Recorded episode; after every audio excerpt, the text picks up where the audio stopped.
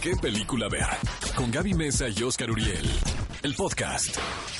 Los protagonistas, sus creadores. De la pantalla grande a tu radio. La entrevista en ¿Qué película ver? de Cinépolis en Exa FM. Amigos de qué película ver, nos acompaña aquí el director Paco Arango, responsable de Los Rodríguez y el Más Allá. Él estaba comentando antes de entrar al aire que me gustó mucho la película. Paco, bienvenido. Muchas gracias. Eso es un buen comienzo de una entrevista. Que te voy a decir una cosa. En un principio, como bien dices, y como se ha vendido esta producción, puede uno pensar que es para niños, ¿no?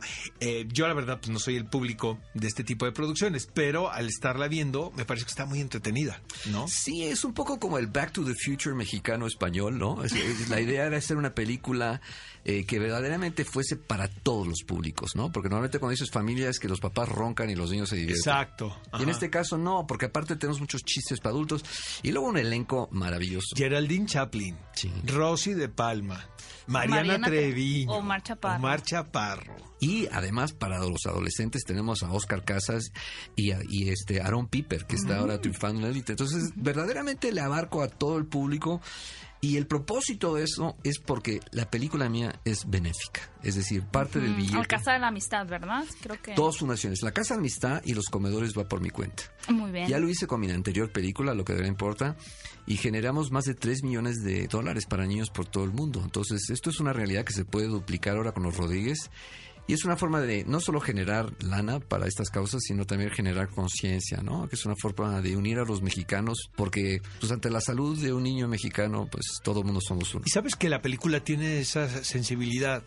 Es una película que te, te hace sentir bien, ¿no? La estás viendo, estás Feel muy, good movie. feel good movie, como dicen los norteamericanos.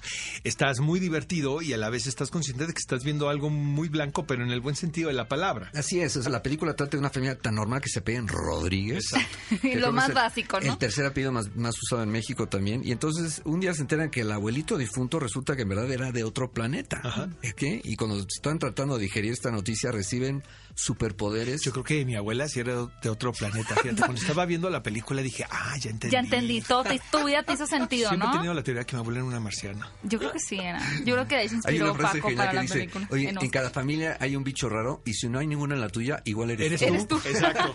Oye, Eso ¿cómo empatar estos actores que son ahora sí que de chile dulce y de manteca? Pues era importante agarrar un buen elenco. Cuando Geraldine Chaplin, que es la hija de Charlie Chaplin, cuando tuve a Rosy de Palma y este y un, unos un par más, me fui ya por los actores mexicanos, ¿no? Y los efectos especiales. Es lo los- que, justo lo que te quería Ah. preguntar. O sea, porque creo que las personas ahora con esta tendencia del cine de superhéroes suelen fijarse demasiado en los efectos especiales. Y creo que es un- un- una aventura muy grande que tomas, Paco, de adentrarte en ese universo también.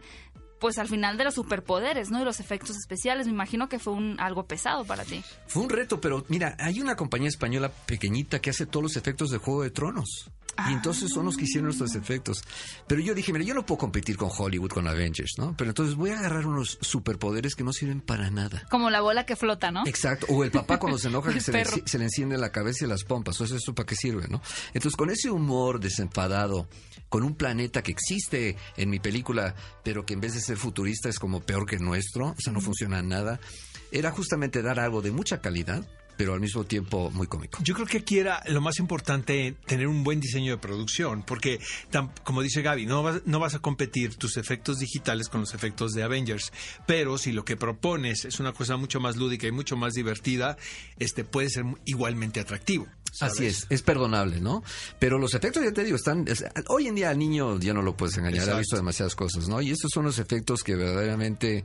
eh, pero le metemos mucho chiste, ¿no? O sea, el refrigerador es la puerta cósmica que, que hace que todo funcione. ¿Tú eres un fanático de la ciencia ficción cuando eras niño o cómo surge esta idea? Súper, súper. Súper. Por ejemplo, es muy, esto es muy Back to the Future, ¿no? Incluso hago algún guiño, ¿no? Esto es un poco Goonies, es un poco, es un poco este tipo de películas donde todo el mundo vive una aventura. Eh, intento respetar verdaderamente que no aburrir a los adultos, ¿no? Este, hay muchos chistes ahí como, como lo de los perros, ¿no? Esa escena de los dos perros que se hablan entre ellos, pero que lo hay un guiño que. Oye, Paco, ¿tú eres mexicano o eres español? A ver, la verdad.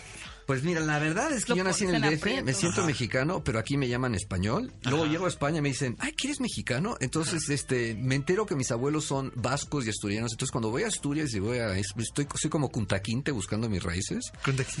Pero, pero me siento mexicano. Este, cuando juega España y México en fútbol, este, Ah, es tengo bueno, a una especie de neurosis. ¿Vives Eh, en Madrid? Te ¿Vives en Madrid? mejor. ¿Eh? ¿Vives Vivo en en Madrid, vivo en Madrid. Oye, ¿se come rica comida mexicana en Madrid o Pues no? mira, hay varios restaurantes, sí, los tienes que buscar porque hay muchos malos, eh, hay muchos malos. Sí, Hay- como en todos los- sí, en hay las mucho ciudades. Tex-Mex y como Sí, hay mucha sí. ignorancia. Taco Bell, ¿no? Sí, exacto. Pero Variaciones hay- del Taco Bell. Exacto. Pero hay tres buenos, hay tres buenos que yo vivo ahí que son, son riquísimos. Te vamos a escribir cuando vayamos. Órale. Oigan, cinéfilos, pero no dejen de ir este fin de semana a ver Los Ahora en Rodríguez y el más allá. amigos, Los Rodríguez y el más allá. Sí. Una aventura para toda la familia con un muy buen mensaje y además que apoya a un par de fundaciones. Así que no tienen ninguna excusa, tienen que ir a verla. Y bueno, gracias Paco por acompañarnos Gracias, aquí en la Paco. cabina.